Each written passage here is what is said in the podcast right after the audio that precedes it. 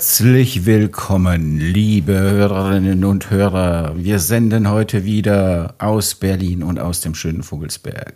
Herzlich willkommen zur Sendung Nummer 38 von Jung und Dank. Hallihallo. Da ist er. Hallo Marco. Hallo Wolfgang.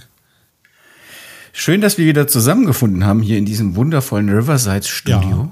Ja, ich freue mich auch total. Ich fühle mich auch immer direkt. Also ja, warte mal, warte mal, bevor wir anfangen. Hey, du. Macht dir Ja, Spaß, liebe ne? das. Macht dir Spaß, ist klar. Also so ein Insider für alle Leute, die da draußen zuhören. Guckt mal einfach seine. Auf jeder Story bringst du das eigentlich, oder? Oder nur TikTok? ja. Oder? Hey du. TikTok Ja, meistens. TikTok. Das ist der sogenannte Hook. Oh, der Hook. Ja. Guckt euch einfach mal Hook, Wolfgang an, da, was der da verzapft auf der Hook. Ich bin der Hook und, und Marco ist Ja, der Captain. Hook hier. Genau. Marco, wie geht's dir? Ah, du, hier ist äh, mega warm hier im Office, aber ich muss sagen, ich habe ja bald ähm, Urlaub. Urlaub. Also die letzten drei Jahre habe ich, glaube ich, 14 Tage Urlaub gemacht. Und ähm, es fühlt sich eigenartig an, mal wieder in Urlaub zu gehen, aber auch irgendwie cool. Aber nach drei Jahren Ja, Instabilität äh, ist es ja eigentlich auch ein Zeichen, dass ich mir wieder zutraue, das überhaupt mal wieder zu wuppen. Und das fühlt sich ganz cool an, aber ungewohnt. Klar. Also Omni, Das habe ich ja so am habe ich ja so am Rande mitbekommen, dass du in Urlaub gehst und deswegen habe ich mir gedacht, ich bin dieses Mal der Host und dann werde ich einfach dieses Thema auch mal auf die Agenda setzen. Das heißt, ich möchte heute mit dir mal ein bisschen drüber reden, wie man so als Unternehmer das organisieren darf, dass man in Urlaub gehen kann. Geht das überhaupt? Welchen Fokus hat man da und so weiter? Und das möchte ich machen, indem ich dir so ein bisschen auf den Zahn fühle. Das heißt so Marco Young, der Mensch hinter der Maske. oder Ey, ey, Wolfgang, aber du sagst auch ein bisschen was zu deiner Perspektive, oder?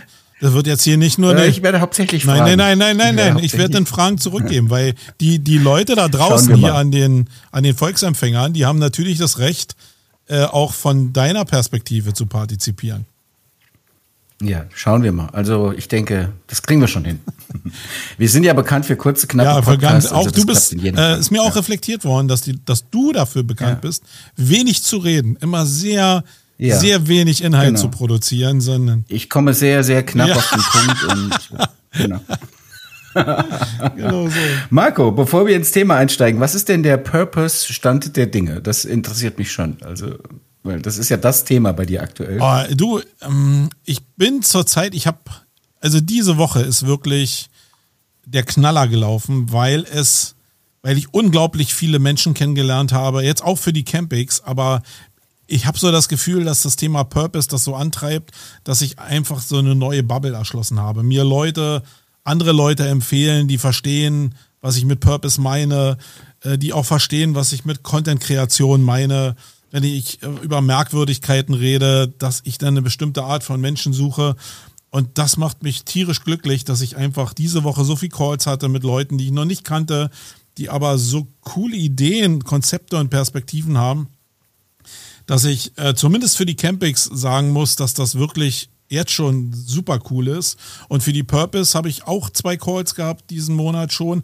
Aber da ist es so, ich bin noch wirklich in der Findung. Jeder hat so eine andere Perspektive auf das Thema Purpose.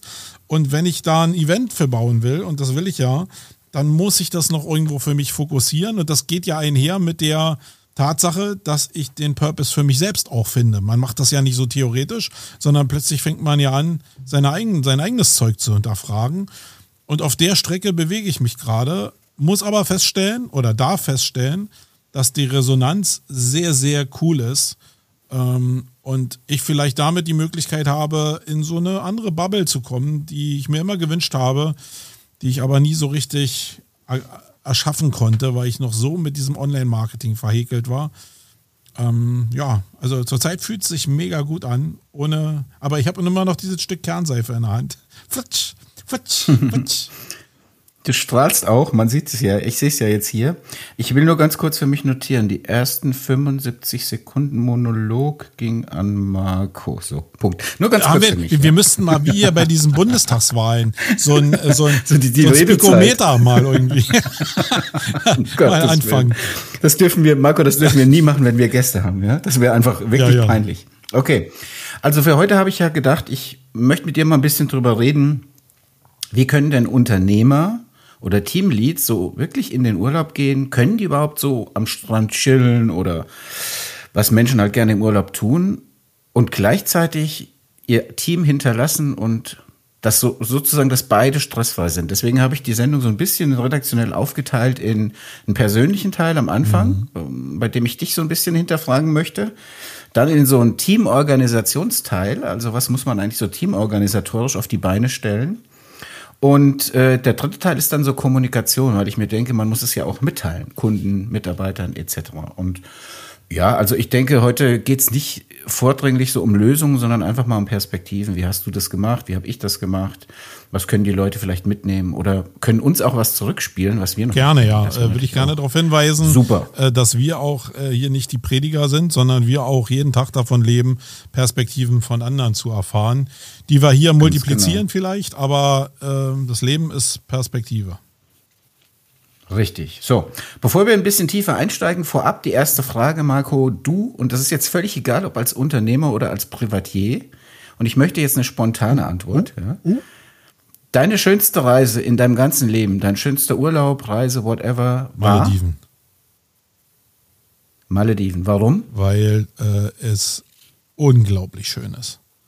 Also diese, diese, diese, diese Ruhe, diese Abgeschiedenheit auf diesen Inseln, diesen Flug mit diesem Wasserflugzeug über diese Inseln rüber, äh, diese Schneeblindheit, die man bekommt, äh, wenn man morgens aus dem Haus geht, die war schon atemberaubend. Aber nach einer Woche muss ich sagen, reicht's auch. Eine Woche auf einer einsamen Insel äh, ist für Marco Young genug. Aber das Erlebnis war war irre. Also ich glaube, man, man darf so eine Sachen auch nicht überstrapazieren. Wenn man da zu lange bleibt, dann kippt das irgendwie in, boah, ist mir jetzt langweilig und dann wird es eine blöde Erinnerung.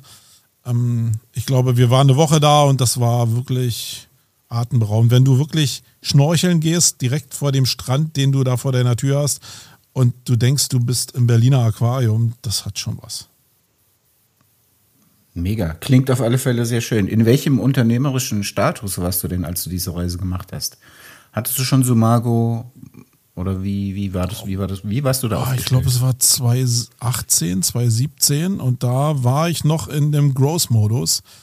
Ähm, das heißt, ich habe ja mal die, ich bin ja mal diesen, dieser Trugspur, für meine Begriffe Trugspur von Growth und Agenturwachstum hinterhergelaufen. Und ähm, ja, da werden wir nachher noch drauf kommen, dass sich das ja so ein bisschen teilt zu dem, was ich jetzt mache, zu dem, was ich damals gemacht habe, weil ähm, 17 Leute einfach schon mehr Führung bedürfen, als wenn du jetzt hier mit, mit sechs, sieben Leuten rumwerkelst. Ähm, Und damals warst du? Wie viele Leute hattest du ungefähr? Ich glaube, wir waren 10, mit 12? den ähm, Halbtagskräften, waren wir so 17 Leute. Ähm, das war auch so die Spitze, die wir eigentlich hatten. Und danach kam dann ja auch Corona und was ich immer schon sagte, das hat sich nie richtig angefühlt für mich persönlich. Aber in dem Status war ich und ich musste damals halt äh, damit umgehen, wenn ich jetzt irgendwie in Urlaub gefahren bin, dass ich genau das organisiere, was du mich jetzt nachher noch fragen willst, nämlich äh, wie organisiere mhm. ich dann so ein Team? Und ähm, ja, da wirst du über die Antwort, Siehst du, da, da wirst du auf die schon, Antwort, äh, da wirst du erstaunt sein. dass ich da redaktionell so ein bisschen hingearbeitet habe, weil das wusste ich jetzt zum Beispiel nicht, dass zu dem Zeitpunkt deines Personalpeaks sozusagen du auch gleichzeitig mal so eine Woche komplett aufgegangen bist, wenn ich das jetzt richtig rausgehört habe. Also spannend. Da werden wir gleich drüber reden. Frage, ist es denn überhaupt möglich als Unternehmer, ganz egal, ob du jetzt Solopreneur bist, ob du fünf Mitarbeiter hast, 15, 25, 500, keine Ahnung, egal, unabhängig davon, ist es überhaupt möglich, so richtig abzuschalten im Urlaub? Oder ist das eher ein Mythos? Also ich glaube, es liegt an jedem selber. Äh, viele können das. Ich kann es nicht, muss ich ehrlicherweise sagen. Ich habe immer so ein, so eine so drei Phasen im Urlaub. Sagen wir mal jetzt, um es rund zu machen, äh, ich wäre drei Wochen im Urlaub. Dann habe ich die erste Woche Entzug, wirklich Entzug, körperlich äh, merkbaren Entzug. Ähm, dann habe ich eine Phase, wo ich wirklich loslassen kann, wo ich relativ frei bin. Da arbeite ich noch einen Ticken, immer noch morgens und abends. Aber eigentlich bin ich kopfmäßig relativ frei. Und aus der Freiheit entsteht dann ein Gedankenpotpourri am Ende der zweiten Woche. der unerträglich ist und wo meine Frau dann auch schon sagt, du, jetzt müssen wir aber langsam zurück, ey. Das ist ja schon wieder nicht mehr auszuhalten mit dir. Was mir dann. Weil du nur über Ideen redest wahrscheinlich. und dann ist es auch ganz cool, wenn ich nach drei Wochen wieder zurückkomme. Also in diesem Dreiklang bewegt sich das immer. Und also so, aber dass ich jetzt in Urlaub fahre und gleich abschalten kann, das passiert bei mir einfach nicht. Aber ich kenne Leute, die können mhm. das. Die sind aber auch nicht, also die ticken auch ein bisschen anders. Das ist jetzt überhaupt gar keine Wertung. Vielleicht ticke ich auch falsch, mhm. keine Ahnung, aber ich tick halt so. Und äh, aber das zu wissen, auch äh, ja, dass meine Familie weiß, dass ich so ticke, das hilft uns äh, wirklich enorm über die Zeit. Das ist ein Lernprozess. Mhm. Ich glaube grunds ich glaube auch grundsätzlich gibt es da kein richtig oder falsch, nee. wie du schon sagst. Jeder Mensch ist ja individuell anders und also ich zum Beispiel schalte auch nie komplett ab. Also ich habe immer irgendwie irgendwas im Kopf oder lese was oder passiert mittlerweile ja auch einfach durch LinkedIn heute wieder äh, liebe Grüße an den Markus Bersch, der mir einfach eine persönliche Frage bei LinkedIn gestellt hat im, im Chat und dann siehst du ja, guckst du doch mal rein und dann siehst du, jemand hat hier geschrieben und schwupp, schon bist du wieder in irgendeinem Thema wieder drin. Also insofern kann ich das komplett nachvollziehen. Ähm, hast du denn irgendwann mal in deinem unternehmerischen Dasein einen Urlaub abgebrochen oder vielleicht verschoben oder nicht gemacht? Du hast ja auch gesagt, seit drei Jahren mal wieder richtigen Urlaub. Ähm, weil du das Gefühl hattest, dass dein Unternehmen dann ohne dich nicht funktioniert oder dass du nicht abkömmlich bist? Nee, habe ich nicht gehabt. Äh, wenn ich mir vorgenommen habe, in Urlaub zu gehen, dann war das auch eigentlich mehr oder weniger ein Stein gemeißelt.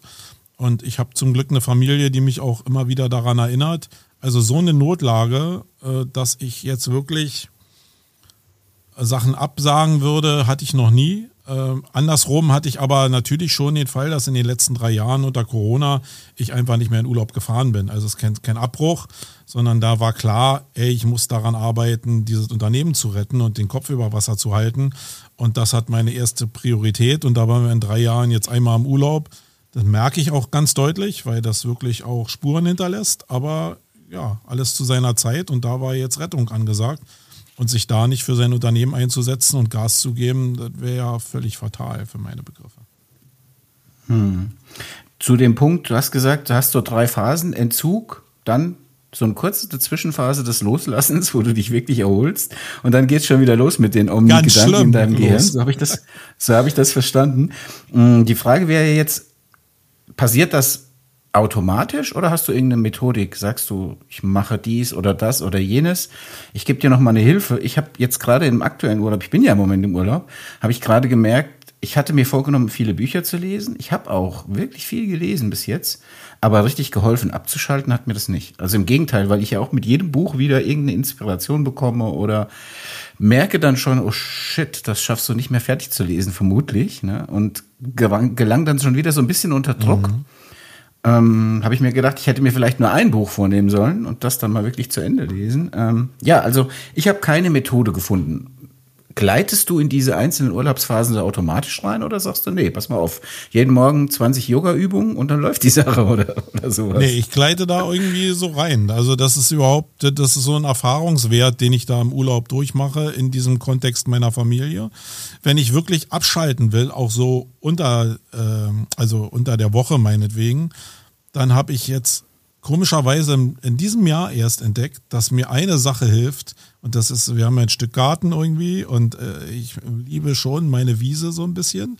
Bin so ein bisschen so ein äh, Rasenfetisch. Du ja, glaube ich, auch, wenn ich deinen Rasen sehe. Und mhm. ich habe irgendwann angefangen, in diesem Jahr keine äh, Unkrautvernichter mehr darauf zu machen. Das hatte ich vorher, habe ich es mir immer leicht gemacht und habe da mal so äh, Domestos für Rasen irgendwie darauf gehauen. Und in diesem Jahr wollte ich das nicht, weil irgendwie ich mir mal den Beipackzettel durchgelesen habe und so wie bei Arzneimitteln und bei Medikamenten, du liest dir da durch und denkst, oh, what the fuck, ey, mach, mach es oh. lieber nicht. Und den Moment hatte ich hm. eben mit diesem Unkrautvernichter. Und seitdem habe ich angefangen, händisch, also hört sich jetzt ein bisschen banal an, aber ich setze mich dann auf die Wiese und zupfe Klee. und das hat aber wirklich, meine Frau lacht mich schon aus dafür, aber das ist so ein Moment, wo ich wirklich abschalten kann. Wo ich wirklich nur noch eigentlich für, für den Moment lebe, einen so einen Ansatz zu finden, wo ich dran ziehen kann und ich kann das ganze Nest rausziehen und das ist ja nicht so oft. Aber wenn du daran ziehst und die ganze Wiese im Umfeld bewegt sich, weil du weißt, du hast jetzt den richtigen Punkt erwischt, das macht mich, oh Gott, das ist Abschalten pur. Aber weiß ich auch erst seit diesem Jahr. Gibt's Bildmaterial? Nee, davon? leider nicht. Nee, ich glaube, sieht total Schade, bescheuert aus. schade. Und ich, wenn ich da drei Stunden sitze und zupfe, kann ich auch danach, ich laufe wie Quasimodo, weil ich gar nicht mehr laufen kann. Weil es eine, eine unmögliche Körperhaltung ist. Die man ja auch nicht gewohnt ist, wenn man den ganzen Tag Ja, im und du guck mich an. Ich meine, im- du im siehst es jetzt im. Gegensatz zu den anderen hier. Du siehst, wie austrainiert ich bin. Ja, ja, ja. Das Die anderen können es nur anhand meiner Stimme erahnen. Genau. Ich denke, das äh, kommt schon so. Dann, damit hast du im Prinzip die nächste Frage auch schon beantwortet, weil ich wollte mal von dir so wissen, wir reden ja so über den Kontext Urlaub, aber es gibt ja auch mal freie Tage dazwischen, ein Feiertag oder irgendwas. Und die Frage wäre gewesen, wie verbringst du denn so freie Tage und wie schaffst du es, in denen dich zu erholen? Aber das wissen wir ja jetzt. Du sitzt stundenlang auf dem Rasen und merzt Unkraut aus und ziehst die komplette Wurzel raus. Finde ich auch ein sehr schönes Bild, muss ich sagen. Deswegen würde ich die Frage gar nicht weiter Doch, aber es gibt noch ein paar andere Perspektiven. Ah, und okay, äh, gut. zwar ist, sind das die Sachen, die ich davor hatte. Ja, also ich hatte ja vorher, vor dem Kleesammeln, hatte ich noch eine Welt. Und ähm, da sind meine Highlights eigentlich immer gewesen, ähm, Orte zu finden, wo ich wirklich abschalten kann. Wir haben schon einerseits über Urlaub geredet. Urlaub ist so ein, so ein Bereich, wo ich ja durch die drei Phasen durch muss, aber eigentlich so eine Phase habe, wo ich abschalten kann. Ähm, dann ist Kino auf jeden Fall. Erstmal haben, hat meine Familie und ich, wir haben Spaß daran und wir sind in, an zwei Stunden in so einem geschützten Raum, sage ich mal, wo kein Telefon bimmelt, irgendwie, wo wir nur No-Brainer uns da vielleicht reinziehen, äh, verbunden mit Essen. Und mit dem Essen sind wir dann schon beim nächsten Thema. Wir gehen halt sehr, sehr viel essen. Und nicht nur, weil wir zu faul sind zu kochen, sondern wir kochen ganz gerne. Es geht einfach darum, als Familie zusammenzusitzen, sich diesen Raum zu nehmen an Zeit und einfach Handys auszuschalten und einfach miteinander zu schnacken und da die, die Geselligkeit zu leben. Das sind unsere drei Rituale, die wir so als Familie gefunden haben, um abzuschalten und uns, uns auch von diesem Medienkonsum irgendwie zu trennen. Das gelingt nicht immer, aber meistens. Also gelingt sehr gut. Und ja, dann haben wir so zwei, drei Stunden Slots, in denen wir uns wirklich mit uns selber beschäftigen. Und dann, wenn ich zu Hause bin, ist halt so, dass ich dann fast immer einen Laptop wirklich auf dem Schoß habe. Oder wir manchmal Serien zusammen gucken, aber wenn jetzt irgendwie nicht in Serien Deckungsgleichheit besteht, äh, dann bin ich der Erste, bevor ich mir jetzt hier Tüll und Tränen angucke, dann nehme ich meinen Laptop und äh, mache eben irgendwas und dann hat dann auch wieder was mit Arbeit zu tun. Shopping, Shopping Young Ja, oder genau. sowas. Okay.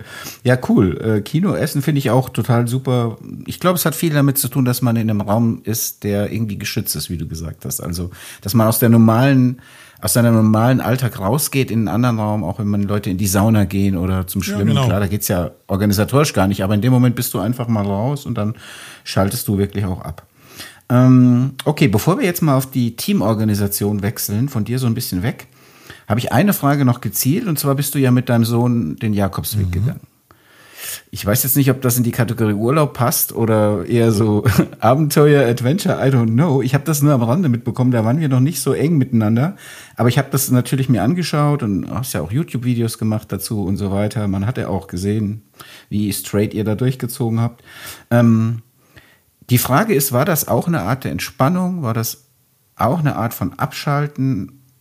Wie ist das im Vergleich zum Strandurlaub, wenn man so, das ist ja eine relative Strapaze, so einen Jakobsweg zu laufen. Äh, erzähl mal ein bisschen von der Reise, von der Planung, von der Idee und ob das, was du dir gewünscht hast für diese Reise, im Endeffekt ähm, eingetreten ist. Also ich bin ja zweimal gelaufen, ähm, einmal alleine und einmal mit meinem Sohn. Und ähm, ich fange mal beim ersten Mal an. Da habe ich einfach, äh, kann man ganz platt sagen, den Film von Harpe, Kerpe, Her- Kerkel, Harpe Kerkeling gesehen und habe gedacht, So heißt er. okay, äh, wenn der mit seinen Kilos das schafft, dann, äh, dann will ich es zumindest mal probieren. Der hat es jetzt so ein bisschen noch spirituell gemacht, weil er schon äh, gottgläubig ist und so. Den hatte ich jetzt überhaupt nicht den Ansatz. Für mich ging es wirklich ähm, um diese Position. Erstmal, okay, was, was hat dieser Weg auf sich? Äh, warum ist der so spirituell angehaucht? Äh, und schaffe ich den überhaupt mit dem, was äh, an Konditionen bei mir drin ist? Und da war nicht so sehr viel drin. Also ich bin eigentlich eine Woche vorher mal zur Arbeit gelaufen, fünf Kilometer hin und zurück, um meinen Sehnenapparat so ein bisschen vorzubereiten. Und danach bin ich einfach losgelatscht, bin dann nach Spanien geflogen und habe dann angefangen äh, zu laufen und habe dann auch noch, weil ich natürlich so ein Omnityp bin, gedacht, naja, jetzt läufst du nicht nur für dich, sondern machst eben auch noch Videos jeden Tag und feierst da noch ein Social Media Ding draus. Äh, einfach um die Kosten auch abzusetzen äh, und meiner Steuerberaterin ein gutes Gefühl zu geben, wenn wir diese Kosten absetzen. Und hat das ja, funktioniert? Hat super funktioniert. Also ja, zu Anfang hat sie ihre okay. Skepsis geäußert, aber dann hat sie mir auch gefolgt oder ist sie mir gefolgt und hat dann schon am zweiten Tag gesagt, Marco, ey, ich nehme alles zurück, äh, alles gut, lauf mal weiter. es steht so, wie wir es besprochen haben. Und das war dann das Problem. genau.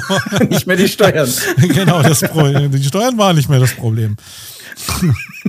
naja, und dann bin ich halt gelaufen und hatte so die Vorstellung von, hey, wenn du da läufst und dann kannst du über dein Leben philosophieren und das ist total cool und so. Und das war aber überhaupt nicht der Fall. Erstmal hat es schweinemäßig wehgetan, weil ich bin am Tag so 35 Kilometer gelaufen. Für manche ist das total der Lacher mich hat's wirklich körperlich an absolute Grenzen gebracht. Ich habe abends in der Badewanne gesessen mit heißem Wasser, habe gefroren, Schüttelfrost gehabt wie, wie, ein Patient. Also was habe ich überhaupt noch nie erlebt. Habe nach Ammoniak gerochen, wie, wie so, so habe ich überhaupt noch nie erlebt. Und nur die Community hatte mir dann gesagt, hey, ja, ja, Marco, das ist der, das Abfallprodukt von Fettverbrennung, wenn keine Kohlenhydrate mehr da sind. Ich habe gedacht, ich bin sterbenskrank. Und die haben mich dann faktisch gerettet, weil die gesagt haben, hey, dein Körper macht genau das, was er soll nämlich an die Fettreserven rangehen. Und aber die Quintessenz war wirklich bei dieser ganzen Überlastung, dass du so weit abschaltest, dass du eigentlich nur an den nächsten Schritt denkst. Und das war die Faszination mhm. von diesem Weg, dass es nicht darum ging, irgendwelche Leute kennenzulernen oder irgendwie irgendwas zu finden. Da waren ein paar emotionale Momente mit bei, aber was am prägendsten war, war dieser Fokus auf den nächsten Schritt und wie du über die dauerhafte radikale Überlastung extrem dünnhäutig wirst. Also ich glaube, ich habe noch nie beim Wandern oder überhaupt in meinem ganzen Leben kilometerweise mich gelaufen und habe nur geheult, weil ich einfach völlig am Ende mhm. war. Dann habe ich immer noch Musik gehört, wenn ich so ein bisschen emotionaler war. Man verbindet ja immer damit was. Äh, also das war wirklich ein tolles Erlebnis und dieser Moment, dass ich dann doch mit ein paar Leuten aus der ganzen Welt mich unterhalten habe auf dem Weg, mit Händen und Füßen in Englisch, äh, in irgendwelchen Sprachen. Es geht komischerweise, dass du dich mit Leuten verständigst, deren Sprache du nicht sprichst, weil du dasselbe Ziel hast und dasselbe körperliche Leid hast. Ähm, und der Moment, wo ich die Leute dann noch, wenn ich die immer nur temporär auf dem Weg gesehen habe, in dieser Kirche, wo man ja hingeht, Santiano äh, de Compostela, wo dann so ein Gottesdienst abgehalten wird, wo wirklich so ein, so ein Weihrauchcontainer durch das Schiff gedonnert wird.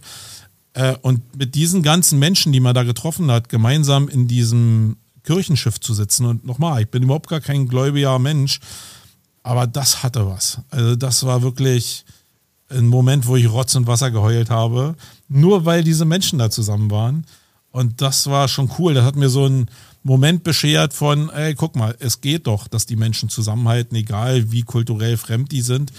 Ähm, warum geht das nicht so im Alltag? Ich konnte das nicht lange konservieren, aber das waren wirklich so magische Momente. Und dann kam das, dass ich das mit meinem Sohn teilen wollte und gedacht habe, okay, wir machen mal so ein Vater-Sohn-Erlebnis daraus, gehen wir gesamt den Weg. Und das möchte ich in kein, also kann ich jedem nur empfehlen und kann das auch, möchte ich überhaupt nicht missen. Mein Sohn möchte das auch nicht missen. Da waren so viele auch Limit-Veranstaltungen und emotionale Höhen und Tiefen damit bei, die so eine Bindung erzeugt haben und so ein Erlebnis erzeugt haben, dass es ähm, wirklich nur zu empfehlen ist. Und das ist so was Bleibendes. Gerade bei Vätern ist es ja oft so, dass man vielleicht so sucht nach so Momenten, die so zusammenschweißen, auch auf dem persönlichen Level, jetzt nicht als Familie, sondern wirklich nur Kind, Vater. Und da kann ich das wirklich auch dir nur wärmstens empfehlen, den Weg mal zu machen. Das ist wirklich toll. Genau, also. Mhm. Danke, danke, danke für die Schilderung. Also wenn ich du gewesen wäre, wäre ich ein paar Mal reingekretscht. als du gesagt hast, ich habe da kilometerweit, äh, kilometerlang Rotz und Wasser geheult, aber es war ein toller Moment, hättest du garantiert gesagt, warte, warte, warte, wie kommt das? Aber ich finde es total super, wie du es geschildert hast. Ich fasse das für mich so zusammen. Du hast ein ganz anderes Abschalten erlebt sicherlich anders als bei zwei Wochen Griechenland oder Türkei oder Malle ja. oder sowas. Ja, das ist ein komplett anderes Erlebnis gewesen. Ich glaube, prägend oder für mich jetzt so war, dass du raus aus der Komfortzone gegangen bist, wirklich rein in den Schmerz auch vielleicht, der dann auch ein bisschen ablenkt von was habe ich denn für Umsätze, was kann ich für Produkte bauen, wo ist denn mein Funnel, bla bla bla. Wenn du einfach nur überlegst, wie komme ich denn heute Abend in dieses scheiß Hotel, um zu so war es wirklich. Um meine, um, und meine Ammoniak-Ausdünstungen zu feiern, ja. Also ich glaube, ich würde es mal so summieren, als der Weg ist das Ziel bei dieser Reise gewesen und das klingt irgendwie cool. Ähm, ich werde mit meinen Mädchen wahrscheinlich nicht den Jakobsweg gehen. Ich glaube ganz ehrlich, das würden die nicht wollen, aber ich werde ja mit meiner Tochter zum Beispiel jetzt demnächst nach New York fliegen. Da haben wir auch einiges vor, auch viel zu Fuß zu machen und so und ich glaube, das wird auch wird, wird glaube ich auch cool, allein schon, weil du viel organisieren musst und viel Dinge erlebst. Also ja, es wird auch, hoffe ich, so eine Reise sein, ähm, die im Gedächtnis bleibt. Ja, bleibt ja alles im Gedächtnis. Ich will das jetzt gar nicht so hervorheben. Es ist halt so, also ein bezeichnender Moment war, als ich mit meinem Sohn da rumgelaufen bin und wir haben schon unsere Handys immer so in der Hand gehabt, weil du kriegst nicht 35 Kilometer als Luftpumpe so hin, wenn du nicht irgendwie ein Ziel hast. Und das in Google Maps zu visualisieren ist schon ganz cool. Gerade wenn du eben so erwartest, dass da irgendwie mal ein Lokal kommt, wo du dich hinsetzen kannst, ausruhen kannst und mal irgendwie eine, eine Apfelschorle trinken kannst oder so. Und er hatte auf seinem Handy, werde ich nicht vergessen, äh, so ein Dorf, was irgendwie drei Kilometer entfernt gewesen sein soll, irgendwie hinter der Brücke. Und wir sind gelaufen, gelaufen, gelaufen und das war wirklich schon eine Limit-Veranstaltung. Und wir sind durch diese Brücke, die wirklich da war, durchgelaufen und hinter der Brücke war nichts. Also ich weiß nicht, was yeah. in, in Maps da falsch lief. Und dann ging es los, dass er zwischen Heulen und Lachen, weil er selbst über sich so entsetzt war, sein ganzer Körper hätte nur heulen können, aber er war so entsetzt darüber, dass er jetzt heult, dass er wieder anfangen musste zu lachen. Also als der Moment da war, wusste ich, boah, das sind so Sachen, die ja Menschen auch prägen, gerade also auch, mhm. Jugendliche dann prägen, weil sie einfach mal so an so ein Limit rankommen äh, und dann selbst erschrocken sind, wo ihre Limits sind. Und ich glaube, das ist das, da, da war ich stolz als Vater, meinem Sohn den Moment beschert zu haben. Der war wirklich magisch. Mega, ja. Nochmal so ein bisschen zurück zum Thema, bevor ich jetzt aber von die ganz von diesem Jakobsweg-Ding weg will, will ich schon noch sagen, du hast ja HP Kerkeling erwähnt. Und das ist tatsächlich eins der ganz wenigen Stücke, sag ich jetzt mal, in dem ich, bei dem ich zuerst das Buch gelesen habe, dann das Hörbuch und mir auch den Film angeguckt habe. Und im Gegensatz zu vielen anderen bin ich eigentlich, finde ich eigentlich alle drei gut. Ja, also ich habe schon oft gehört, der Film wäre sehr verkürzt. Stimmt ja auch. Und bestimmte Darstellungen will ich jetzt gar nicht spoilern, aber ich fand alle drei Sachen toll. Hat mich natürlich auch ein Stück weit angeteasert. Aber dann steht natürlich am Ende von diesem Themenblock hier ganz klar eine Frage. Hast du jetzt bei dem Alleine gehen oder mit, bei dem Gehen mit deinem Sohn zusammen Gott gesehen oder nicht? Nee, aber ich habe ihn auch nicht. Also, also ich habe immer eine Ehrfurcht vor. Weil das ist ja die Frage, die Habe Kerkeling Ja, aber der ist ne? da auch mit einem anderen. Also wenn du diesen Jakobsweg gehst, da sind schon sehr viele so Steinhaufen und so, wo du wenn du mal da stehen bleibst, siehst, dass manche Leute die Bilder von verstorbenen Menschen und so mitgenommen haben und auf diese Steinhaufen postieren. Und da musste ich aber für mich ganz klar sagen, wenn bei mir im Umfeld jemand gestorben wäre, bin ich der Letzte, der dann auf den Jakobsweg gehen würde und mit seiner Trauer alleine, äh, um da mit seiner Trauer alleine zu sein. Äh, da habe ich andere Wege der Kompensation. Und ich glaube, das sind aber mehr Menschen, die dann so spirituell, egal ob sie Gott finden wollen oder eine Antwort in der Situation, dass die dann da für den Weg gehen. Für mich war es toll, das zu sehen, aber ich habe jetzt, ich wollte wissen, irgendwie, ja, okay, wenn er mir über den Weg gelaufen wäre, hätte ich gesagt, hey, na Jesus, was los irgendwie? Lass uns mal ein bisschen unterhalten. Aber äh, war ja nicht so realistisch und äh, ich glaube, da ist eher diese Magie kommt durch die Überlastung.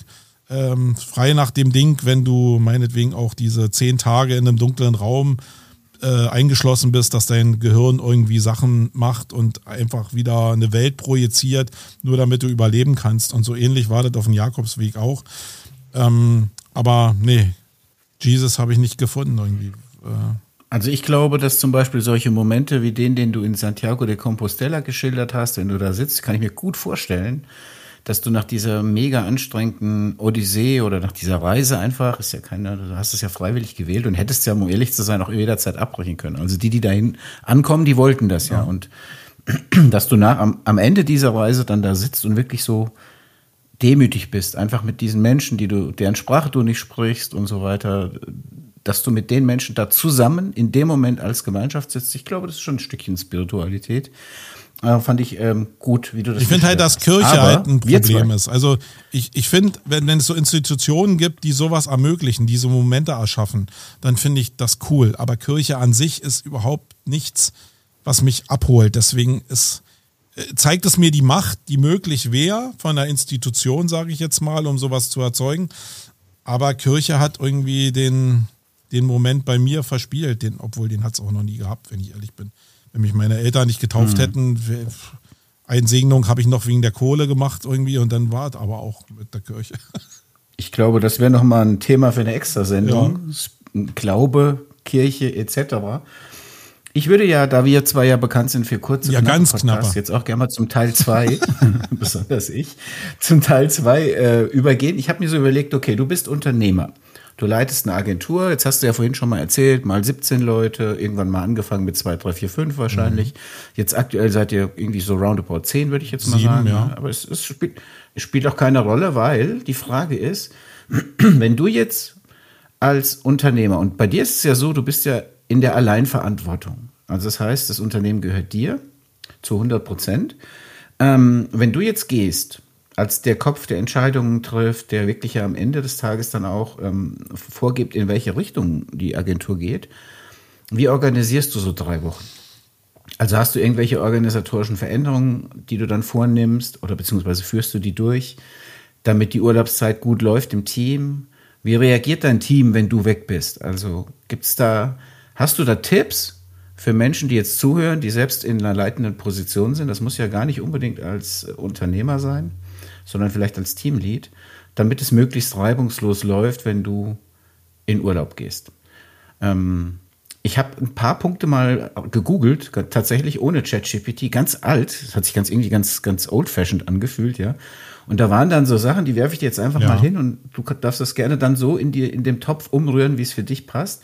Da waren so Sachen drin wie Urlaubsregeln festlegen, die fair sind. Das fand ich schon mal eine witzige Formulierung rechtzeitig die Reminder verschicken, To-Dos auflisten und priorisieren, also deine, ja, fürs Team. Vertretung briefen und genau erklären, was zu tun ist. Erreichbarkeit vom Ferienstart reduzieren. Das fand ich sehr interessant. Habe ich noch nie gemacht. Regeln, ob im Urlaub gestört werden darf, klären. Und also wann darf gestört werden. Nach dem Urlaub langsam starten.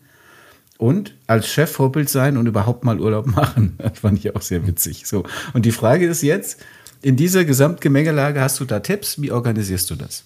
Ja, also ich habe einen Tipp, ähm, den ich nur Unternehmern geben kann und das ist aber nur jetzt meine Perspektive und das ist, ähm, dass ich morgens und abends im Urlaub immer noch einen Laptop auf dem Schoß habe, um zu gucken, wie der Tag gelaufen ist oder in den Tag anzustoßen. Also das ist das, was ich in jedem Fall mache und der Rest ist ein Teil meiner Entwicklung in den letzten Jahren ähm, hat auch was mit dem Thema Purpose zu tun. Und das ist, dass ich die meisten Felder von denen, die du gerade aufgezählt hast, durch Vertrauen ersetzt habe.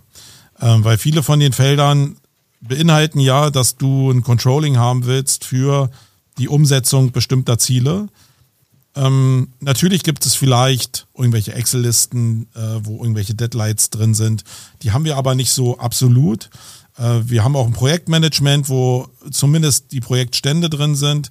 Aber da sind die Ziele klar und entstehen aus Vertrauen und Wissen um das Projekt.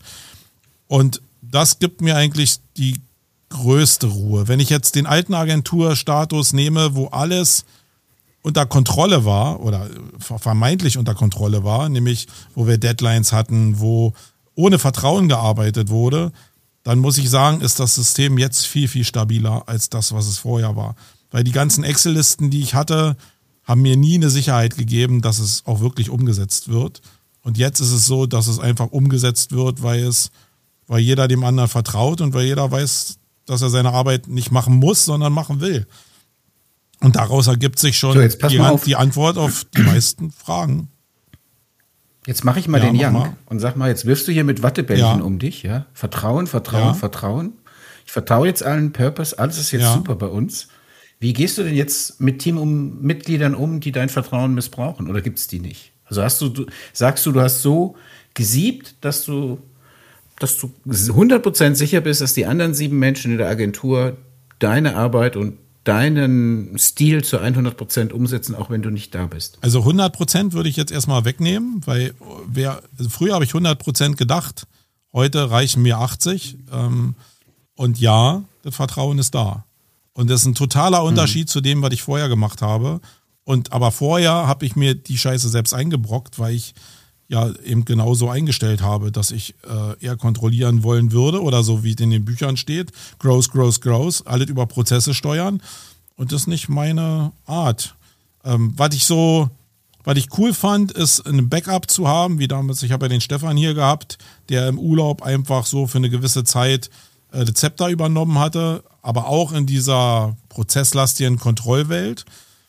Ähm, jetzt habe ich das nicht so, weil also wirklich, ich habe das meiste durch Vertrauen ersetzt und habe jetzt. Grüße gehen raus an Mr. Brain Berlin. Ich glaube, den, den nennen wir sowieso viel zu sehr. Ja, an Brain und auch an die Sabrina und auch an die Sandra und an den Oliver, die alle hier sitzen und denen ich alle wirklich vertraue und wo, wo es mir wirklich schwerfällt, wenn die im Urlaub sind. Also wir sind ja jetzt beim Thema Urlaub. Ich finde es äh, ziemlich mhm. ätzend, wenn die nicht da sind. Also Bob ist ja jetzt wieder da, aber am meisten Bock macht es mir, wenn wir alle da sind irgendwie. Aber trotzdem füllt sich das auf. Die sind auch, und du hast einen Teil gesagt, die sind auch immer noch im Urlaub erreichbar. Die haben auch noch Kontakt zueinander, weil es diese Logik von, ich habe jetzt Urlaub und ich mache überhaupt gar nichts mehr, bei uns nicht gibt. Das lebe ich vor, weil ich bin immer erreichbar und die sind auch immer erreichbar. Das heißt jetzt nicht, dass sie sofort antworten müssen, wenn ich was schreibe, dass ich erwarte, in zehn Minuten äh, ist da jetzt ein Ergebnis da, aber alle Leute, glaube ich, wollen dann antworten, weil sie Teil von dem System sind. Und wenn ich das aufrechterhalten kann, dann ist das mein Purpose, mein Ziel irgendwie. Und dafür will ich arbeiten und nicht für eine Skalierung. Aber nochmal, das ist meine persönliche Sicht. Wenn einer jetzt 100 Mann Agentur führen will, dann geht's nicht mit Vertrauen, weil du nicht bei 100 Leuten so gut sieben kannst, dass du allen vertrauen kannst. Das weiß ich auch. Das ist jetzt mhm. nur wirklich mein Weg. Und äh, du kannst ja mal deinen mhm. Weg sagen, weil äh, das ist jetzt der Vertrauensweg, das ist der einfachere Weg, den, den du fährst. Mhm. Und ich glaube, die Sollbruchstelle ist so bei 10, 15 Leuten. Danach wird es halt schwierig. Mhm. Ich glaube, dann geht es auch nicht mehr mit Vertrauen. Und dann, äh, ja, wüsste ich dann auch nicht so richtig. Ich wüsste noch nicht mal, ob ich die Entscheidung treffe, noch mal jemals so groß werden zu wollen, weil ich diesen Switch nicht mag hin zu dann doch mhm. Controlling und Enttäuschung. Die Lass uns nochmal bitte beim, beim Urlaubsthema bleiben und nicht bei der Agenturgröße. Und zwar habe ich mir eben gedacht, als du gesagt hast, es ist dann halt so, dass ich tatsächlich jeden Tag morgens mal kurz und abends mal kurz den Laptop mhm. anmache. Vorher hast du gesagt, es gibt drei Phasen: Entzug, Loslassen, Impuls. Mhm. Also die Loslassen-Phase funktioniert dann auch, wenn du morgens und abends den Rechner Ja, ja weil es einfach äh, minimal ist zu dem, was ich sonst mache. Sonst sitze ich ja wirklich täglich mhm. zwölf Stunden und sonst im Urlaub bedeutet das, dass ich vielleicht morgens eine Stunde, abends eine Stunde mache. Morgens die Koordination wow. der Aufgaben, abends nochmal so ein, oh, hat alles geklappt und dann ist auch cool. Also es ist wirklich nur ganz leichte Touchpoints, um einfach ein gutes Gefühl zu haben und vielleicht auch als für Fragen irgendwie nochmal erreichbar zu sein. Ähm, das, das ist wirklich minimal und das führt trotzdem dazu, dass ich dann ja diese Entzugserscheinung kriege, weil das im Gegensatz zu der normalen Arbeit, ich meine, ein bisschen kennst du mich ja auch, äh, wirklich einfach minimal inversiv ist. Hm. Ja, also bei uns ist tatsächlich so, da fahren wir eine komplett andere Schiene, ich auch hat sich in den letzten Jahren so rauskristallisiert, dass wir komplett versuchen, also wenn ich jetzt zwei, ich bin jetzt aktuell zwei Wochen und zwei Tage weg und dann im September nochmal eine Woche, ähm, dass ich dann in der Zeit komplett nicht erreichbar bin. Also ich bin natürlich erreichbar, äh, Leute könnten mich anrufen, aber es ist so, es wird wirklich nur im absoluten Notfall kommuniziert. Notfall bedeutet wirklich, keine Ahnung, die Agentur brennt oder es ist irgendwas Schlimmes, Persönliches passiert oder so. Ähm, ansonsten ist da mehr oder weniger Kommunikationsstopp bei uns und aber also untereinander bei jedem Kollegen. Also ich wüsste nicht, wann ich das letzte Mal im Urlaub einen Kollegen oder eine Kollegin angerufen hätte oder angeschrieben. Also das machen wir anders. Wir organisieren es anders. Aber es ist ja auch interessant, die Perspektiven mal zu hören. Finde ich total spannend. Aber ich fand es auch sehr schön, dass du gesagt hast, die Orga ist eigentlich die wollen erreichbar sein. Also das ist, wenn, wenn jemand von sich aus diesen Purpose spürt und sagt, das ist mein Team und so möchte ich im Team auch arbeiten, dann finde ich, ist das auch keine. Also ein schönes Beispiel ist jetzt das Purpose-Thema zum Beispiel, dass ich einfach das, was ich denke und was ich da entwickle, wo ich selbst in der Findungsphase bin, die Leute einfach daran teilhaben lasse. Die müssen noch nicht mal darauf antworten, es sind ja nicht immer Fragen, aber wir haben eben, äh, wir nutzen ja hier wie andere vielleicht auch den Chat äh, von MS Teams und ähm, da packe ich halt einfach die Dinger rein und ähm, die lesen die auch und sind dann damit irgendwie ein bisschen im Bilde, was mich gerade beschäftigt und nicht, weil sie müssen, also hoffe ich zumindest, also, sondern weil sie wollen, weil sie wirklich Interesse daran haben, wie sich der Young jetzt in den letzten 14 Tagen entwickelt, damit sie nicht irgendwie dann die Tür aufmachen und dann von nichts wissen. Also ich glaube, die haben auch Spaß dran, weil wir an der Entwicklung von diesen Themen wirklich Spaß haben. Und dann ist es ja was anderes, als mhm. wenn ich jetzt irgendwie zehn To-Dos habe von irgendwelchen Aufträgen mit Deadlines, äh, wo ich jetzt einfach loslassen muss, auch um mich ein bisschen frei zu machen. Ich glaube, so inhaltlich mhm. sind wir auch anders aufgestellt als ihr jetzt zum Beispiel. Mhm. Die Frage, die ich als nächstes hier in meinem Skript stehen habe, die passt eigentlich ganz gut auch besonders zu der Konstellation, die du beschrieben hast von euch, die lautet nämlich, wie sorgst du denn dafür, dass Teammitglieder sich nicht überfordert fühlen, wenn du oder wenn, also die Frage lautete allgemein, wenn Schlüsselpositionen im Urlaub sind oder Leader im Urlaub sind, bei euch eben dann du. Also das ist ja jetzt deine Perspektive. Haben, haben die dir schon mal zurückgespielt, dass sie damit fein sind oder kann es nicht auch passieren, dass ein Bob oder jemand anderes, Grüße nochmal an ihn, aber jetzt mal eher explizit genannt, weil ich ja weiß, dass er auch so ein bisschen die rechte Hand an der Position ist. Woher weißt du denn, dass du ihn damit nicht überforderst? Redet ihr darüber oder sagst du einfach, das ist mein Gefühl? Das würde der mir sagen, wenn? Also wie findet die Kommunikation dazu statt? Ja, ehrlich gesagt, ja, ist so ein bisschen Männerding. Ich glaube, äh, das zu wissen. Und ich glaube, dass wir uns sehr, sehr ähnlich sind. Ähm, und es anderer, äh, dritter Menschen bedarf, um uns da aus diesem Ding vielleicht rauszuholen. Wir sind beide mega intrinsisch, wir denken vielleicht ein bisschen anders, aber insgesamt sind wir beide mega intrinsisch. Das gilt aber für Sabrina genauso, eigentlich für alle, die hier arbeiten. Und ähm, ja, diesen Punkt der Überforderung, ja, da denke ich wirklich, er würde mir das sagen. Und wenn er hier ist, sind wir so eng, dass ich genau mittlerweile weiß, wann ich ihn überfordere, weil er körperlich reagiert. Und äh, da eine mhm. Empathie für zu haben, und ich glaube, das ist aber in jedem Unternehmen so.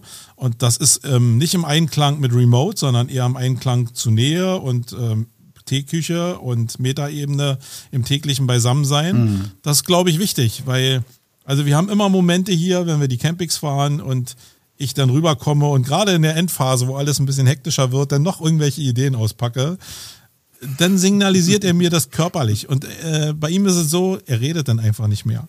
Und ich weiß, und ich weiß, äh, dann, dann, das ist bei mir dann habe so. ich ihn überfordert und dann ist auch gut. Und ich glaube, dass es hat Magie, genau diese Grenzen der Menschen mhm. zu kennen und zu erfahren. Und den Stand will ich mir so lange wie möglich erhalten, weil daraus entsteht alles an menschlichem Zusammensein. Familie, aber eben auch Firma. Ich finde es immer ein bisschen blöd, Familie auch Firma äh, oder Firma Familie zu nennen, aber im Kern ist es so. Äh, wenn du da ein bisschen Empathie mhm. haben willst, und genau diese Grenzen ausloten willst, dann musst du halt wissen, wie manche Leute unter Drucksituationen noch reagieren. Und die rauszufinden, kannst du nicht in Remote machen. Das musst du erleben.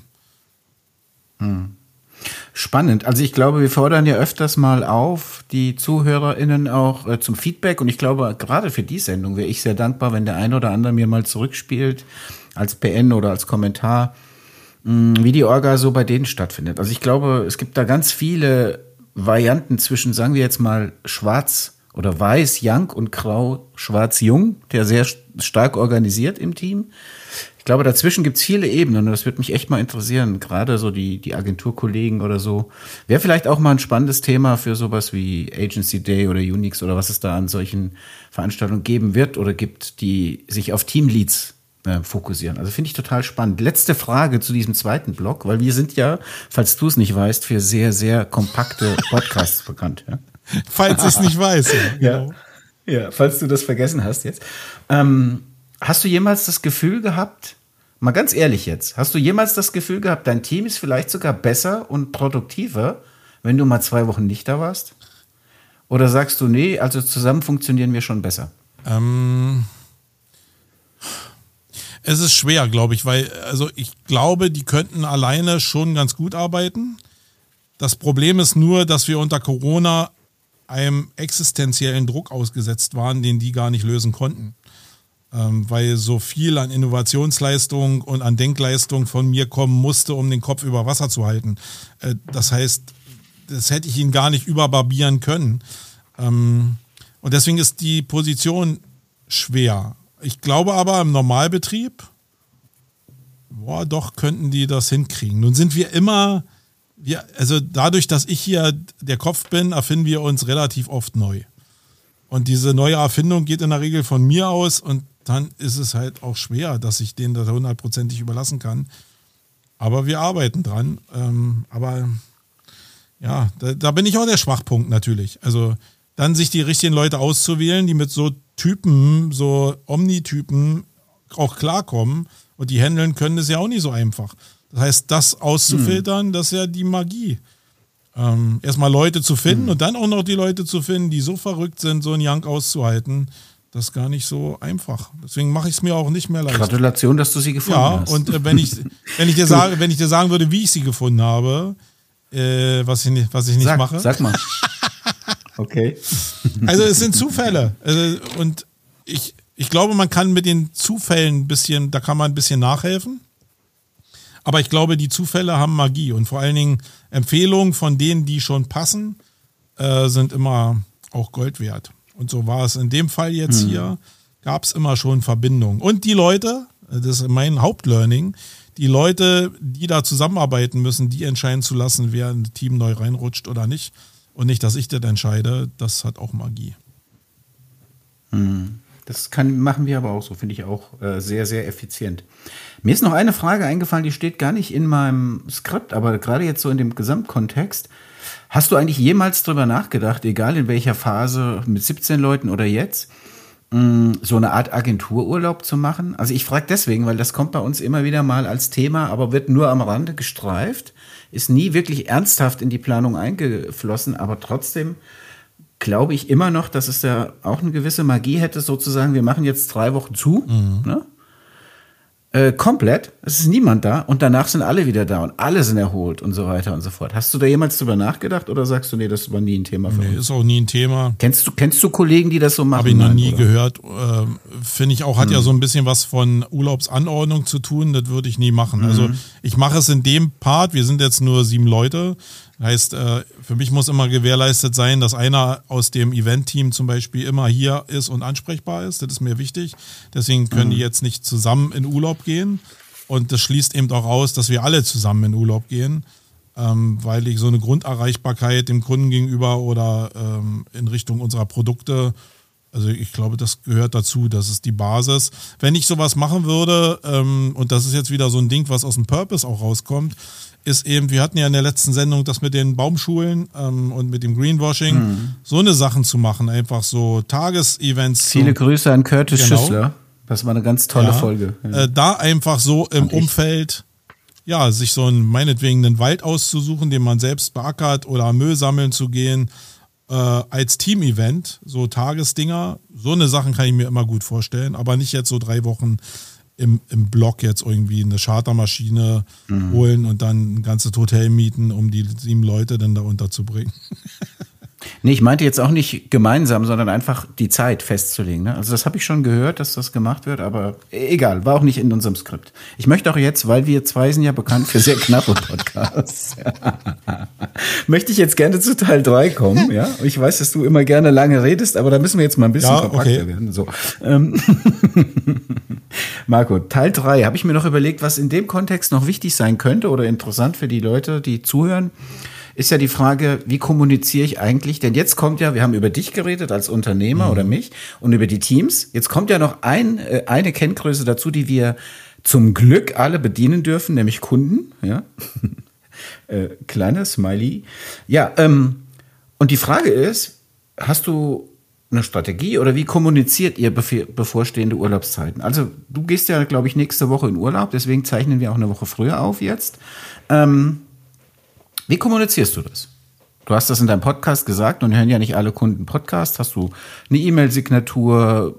Wie, wie organisierst du das? Also erstmal bin ich erreichbar die ganze Zeit. Also äh, ich bin nicht wirklich auch für Kunden. Kunden. Also ich habe nur einen ganz kleinen Kreis von Kunden. Das ist ja ein, einer der Vorteile, die mit der Verkleinerung einhergingen, dass ich einfach nur noch einer irgendwie zwei Hände voll Kunden habe, mit denen ich arbeite und mit denen sehr, sehr oh, intim bin, würde ich mal sagen. Also wirklich äh, sehr privat und freundschaftlich. Und da kommuniziere ich das ganz offen, auch dass Urlaub ist, auch dass andere in Urlaub sind, dass es vielleicht irgendwann im Urlaub zu Engpässen kommt. Manchmal stelle ich fest, ich muss es noch mehr kom kommunizieren und vielleicht noch mehr abgleichen zu den Urlaubskalendern der Kunden, ja, ähm, weil es manchmal Fragestellungen gibt und einfach, dass wenn der Kunde aus dem Urlaub kommt, immer klar ist, dass dann irgendwie, ja, was ist denn passiert, dann geht's wieder los. Ähm, da ist die Urlaubszeit immer ein, ein Problemfall, ja, da müsste ich vielleicht noch ein bisschen mehr kommunizieren, mehr organisieren. Aber eigentlich läuft's grundsätzlich auch da wieder vertrauensmäßig ganz gut.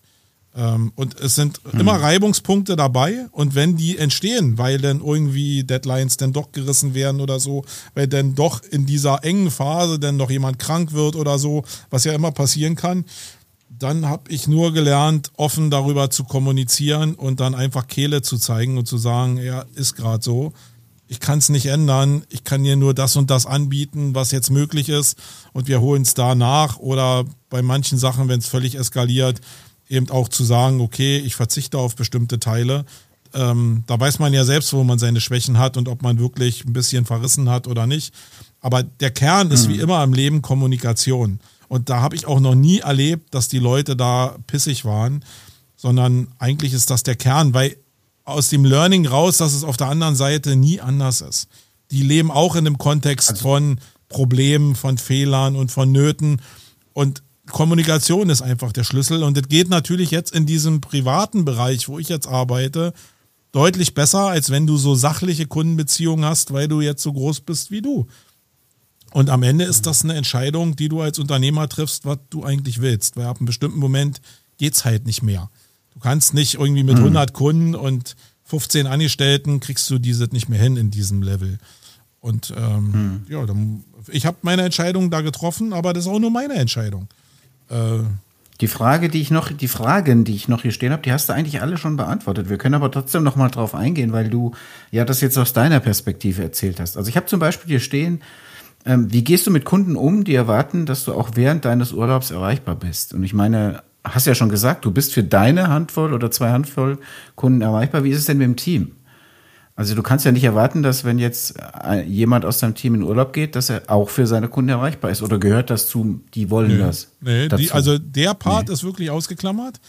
Ähm, da mhm. gibt es eine Rufumleitung zu jemand, der zumindest eine Antwort geben kann, egal aus welchem Kontext das jetzt kommt.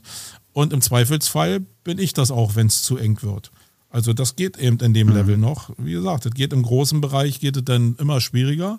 Aber beim Jetzt geht es noch, auch weil ich in fast allen Projekten persönlich involviert bin. Ich bin wirklich jemand, der im und am Unternehmen arbeitet und da einen Heiden Spaß dran hat. Also diese mehr von, du bist nur erfolgreich, wenn du am Unternehmen arbeitest, der folge ich schon lange nicht mehr. Heißt aber auch automatisch, dass du ein hohes Risiko damit fährst, ne? Weil wenn du mal ausfällst, ja. wirklich komplett ausfällst, keine Ahnung, ich gönn's dir natürlich nicht und ich glaub's auch nicht und ich wünsche es dir nicht, aber das kann ja. ja passieren. Man muss ja in der Realität leben, dass man mal, ich meine, ich habe es ja erlebt damals, ich bin ja innerhalb von fünf Sekunden von in, in einer halben Stunde sitze ich wieder am Tisch zu, ich bin falle Monate aus und war wirklich auch über Wochen nicht wirklich gut zu mhm. erreichen. Sowas passiert im Leben, leider. Äh, das wäre natürlich dann schon fatal, wenn du so eine Schlüsselposition hast in, ja. in der Konstellation. Ne? Also das ist das Risiko. Ähm, wie geht ihr mit Notfällen und dringenden Anfragen um? Es gibt ja die normalen Sachen, wo einer sagt, ach, der Markus im Urlaub, dann rufe ich den mal an, weiß ich ja, darf mhm. ich ja, ne? ist klar. Oder es gibt eben diese wirklichen Notfälle, drängenden Sachen, Kundenanfragen, wo es um wichtige Budgets geht oder Projekte.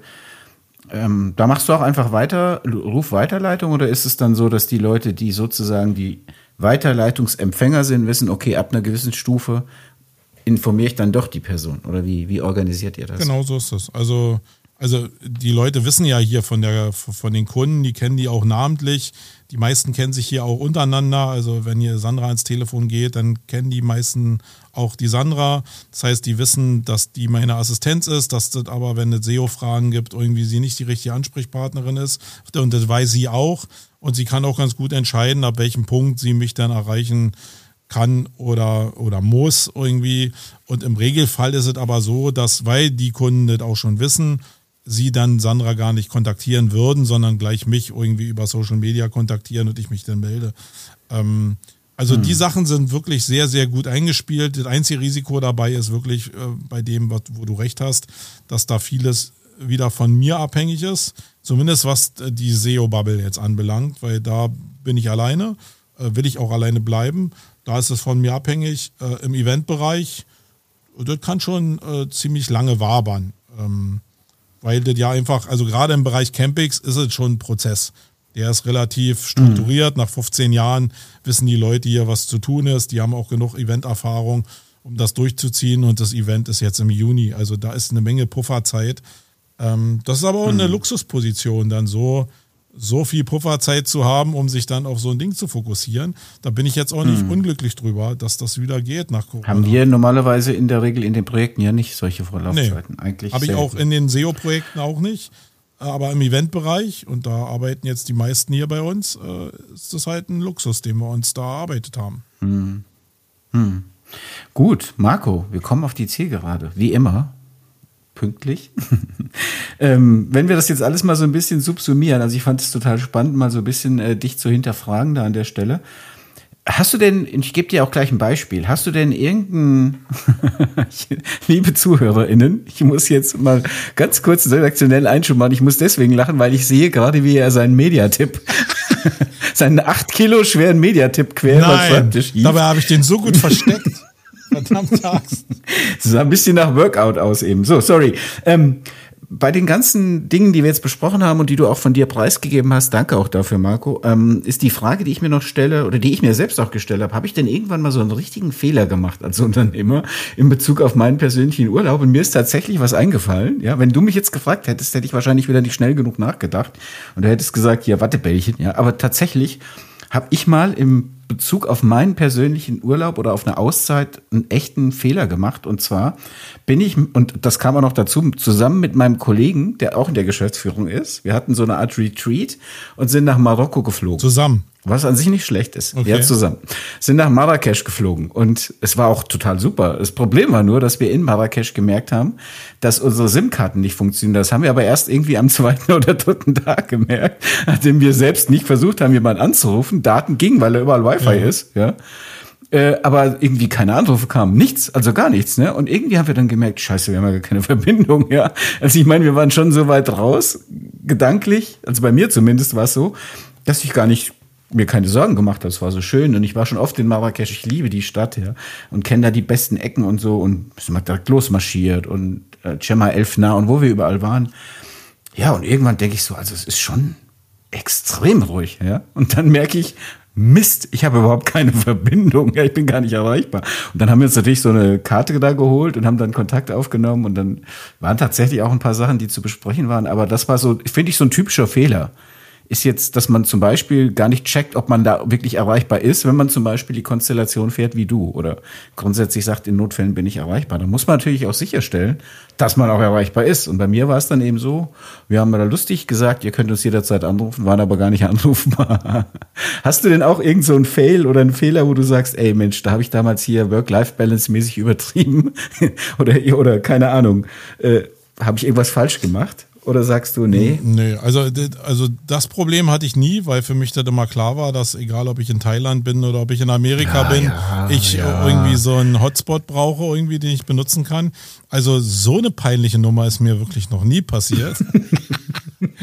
Deshalb bist du ja auch hier der Omni. Äh, also der größte Fehler, den ich, also wenn ich es Fehler nennen will, ist halt einfach vielleicht, den ich auch immer jedes Jahr wieder mache, ist meinen Urlaub nicht fest irgendwie in den Kalender einzutragen. Äh, die Sandra, herzliche Grüße. Ähm, die, die drängt mich immer, weil wir eine reguläre Urlaubsplanung hier machen, zumindest für 50 Prozent des Urlaubs fest eingetragen. Und da probiere ich mich auch so einzureihen, aber da bin ich nie so richtig zuverlässig, gebe ich zu. Ähm, das müsste ich aber machen, weil es für alle Beteiligten, einschließlich meiner Familie, äh, eine ja, Sicherheit bedeutet.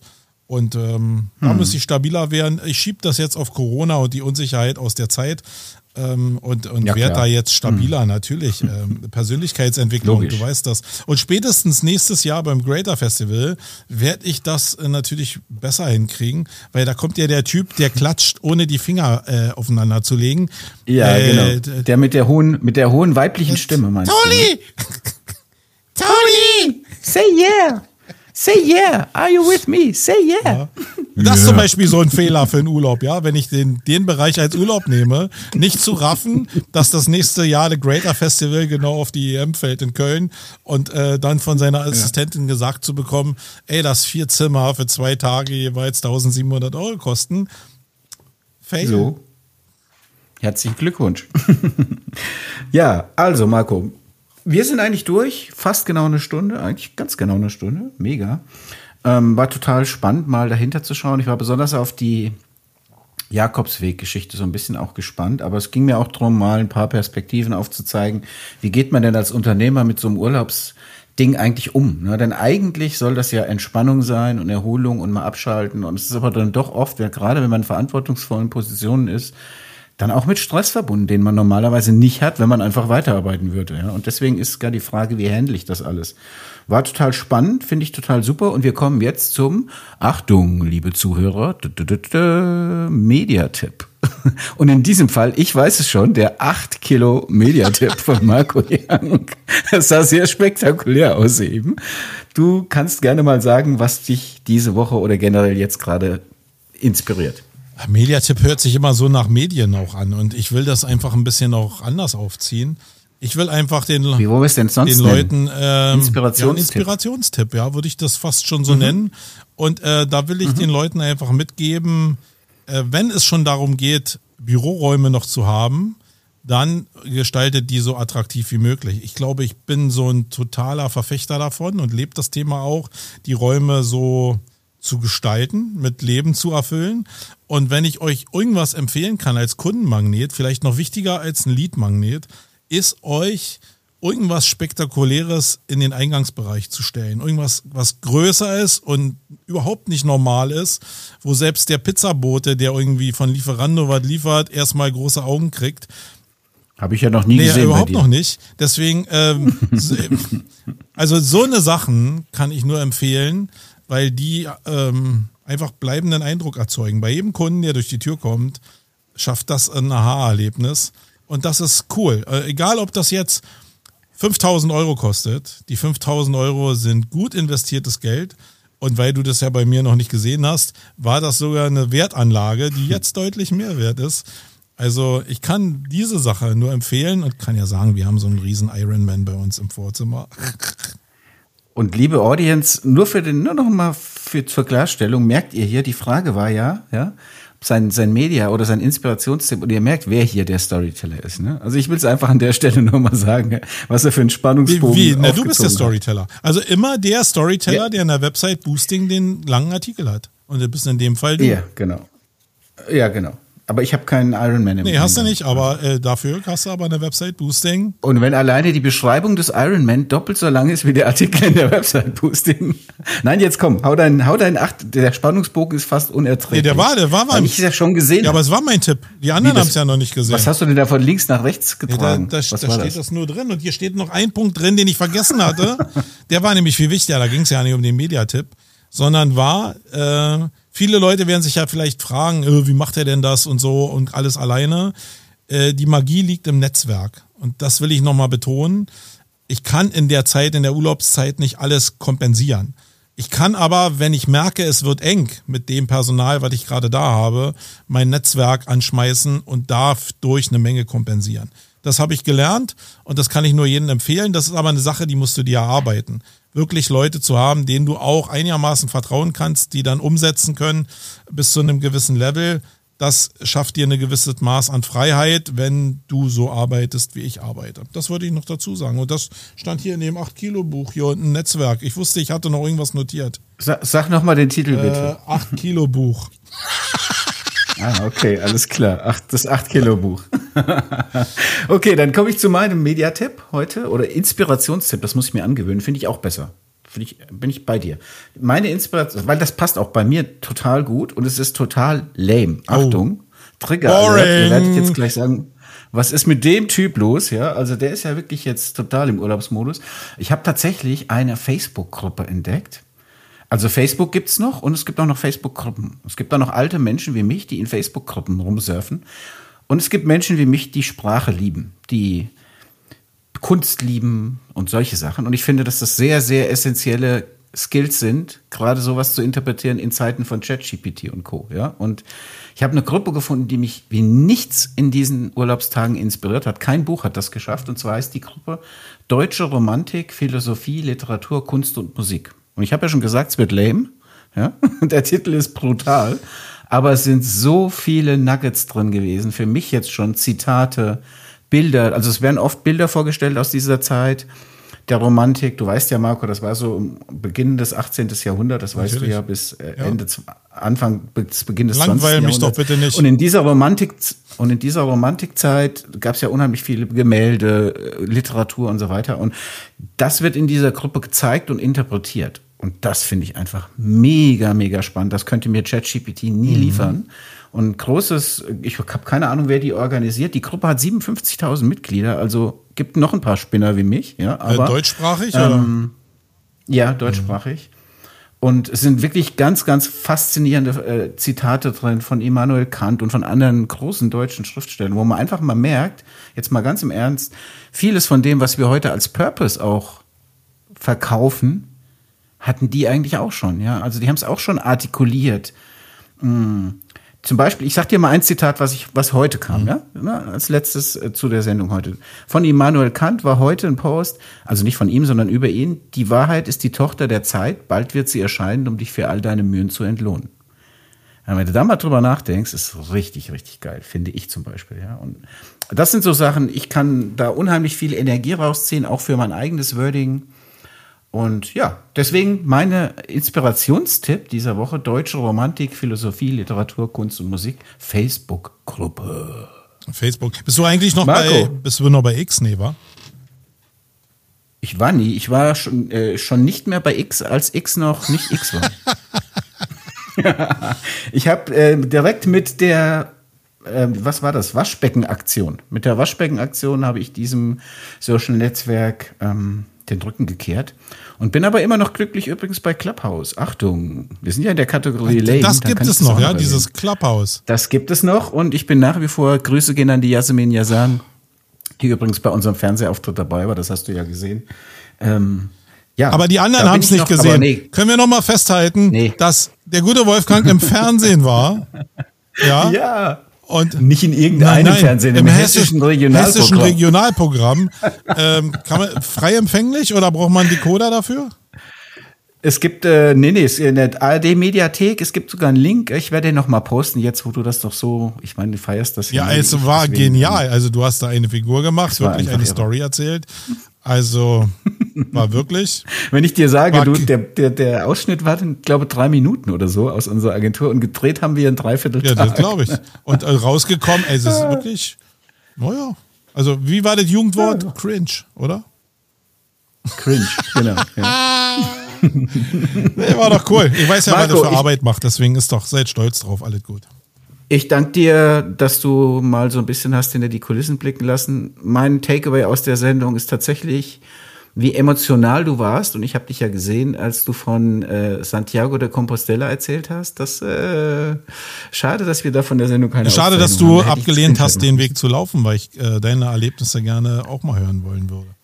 Ich habe den nicht abgelehnt. Ich habe nur gesagt, mit meinen Töchtern werde ich ah. den laufen, weil ich weiß, also da würde ich sie zwingen zu. Ich persönlich würde das, glaube ich, ah, schon machen. Ah, okay. Wann? Aber jetzt, äh, wir, wir gucken erstmal, wie nächstes Jahr die OMR läuft. Und wenn wir da klarkommen, dann planen wir weiter. Nee, okay. nicht wir. Du kannst den auch alleine laufen. Wichtig ist nur, dass wir einen Termin festlegen. Ja. Ja. Ja, schauen wir mal. Also hätte ich schon Lust zu. Zumindest das zu probieren. Ich hätte, glaube ich, auch kein Problem damit zu sagen, äh, meine Ammoniak-Ausdünstung haben mich übermannt. ich gehe auf Tauchstation in der Badewanne. Könnte passieren, aber Weiß ich nicht. Also Bock hätte ich schon. Ja. Ich finde es sehr, sehr inspirierend. Ja. Du, hast ja so, du nimmst ja so ein bisschen Glaubenszeug mit, oder? Ja, siehst du, deswegen ja. werden wir eine andere Perspektive. Deswegen, okay, da weiß ich, wo ich also mhm. also ansetzen muss, wo ich dich nach der OMR auch noch weiter bearbeiten kann. Äh, und Ihr auch da draußen, Mal hört genau hin, wir alle zusammen schicken diesen Wolfgang auf den Jakobsweg und der kann dann berichten, äh, weil einfach so hier, ich habe keine Karte fürs Netz hier, das werden wir nicht akzeptieren. Nein, wir werden ihm einen Hotspot mitgeben, dass er uns immer senden kann, wo er gerade ist. Ich freue mich jetzt schon drauf. Marco, es sollte eine Sendung werden über Urlaub und Organisation und es ist geworden eigentlich im Wesentlichen eine Liebeserklärung an dein Team. Auch wenn du sowas nie sagen würdest, aber wir sind ja bei der Romantik. Finde ich sehr schön. Dankeschön dafür. Danke auch an dein Team, dass die ihr da so gut harmoniert und die dir auch die Freiheiten lassen, die so einen Quatsch ermöglichen, wie das, was wir zusammen machen und andere. Ey, weißt Sachen. du, was auch cool ist, da dass man einfach in diesem Podcast, auch in allen Ebenen, auch in Wayne, ich einfach Sachen sagen kann. Kannst du dich noch daran erinnern, als ich über mein Gehalt gesprochen habe? Da hast du mir noch eine kleine Kurznachricht geschrieben. Und dass ich sowas mit dem Team nee, machen kann, ohne dass die mir zumindest sagen. Die werden schon darüber nachgedacht haben, aber ohne dass die mir ja, das sagen, das ist schon cool irgendwie. Und das, äh, da bin ich ja. wirklich dankbar für. Ja, kannst du auch stolz drauf sein. So, jetzt würde ich sagen, genug Wattebällchen. Genau. Fahr mal den Jingle okay. ab, mein Lieber. Ich danke dir und liebe Grüße an alle draußen. Tschüss.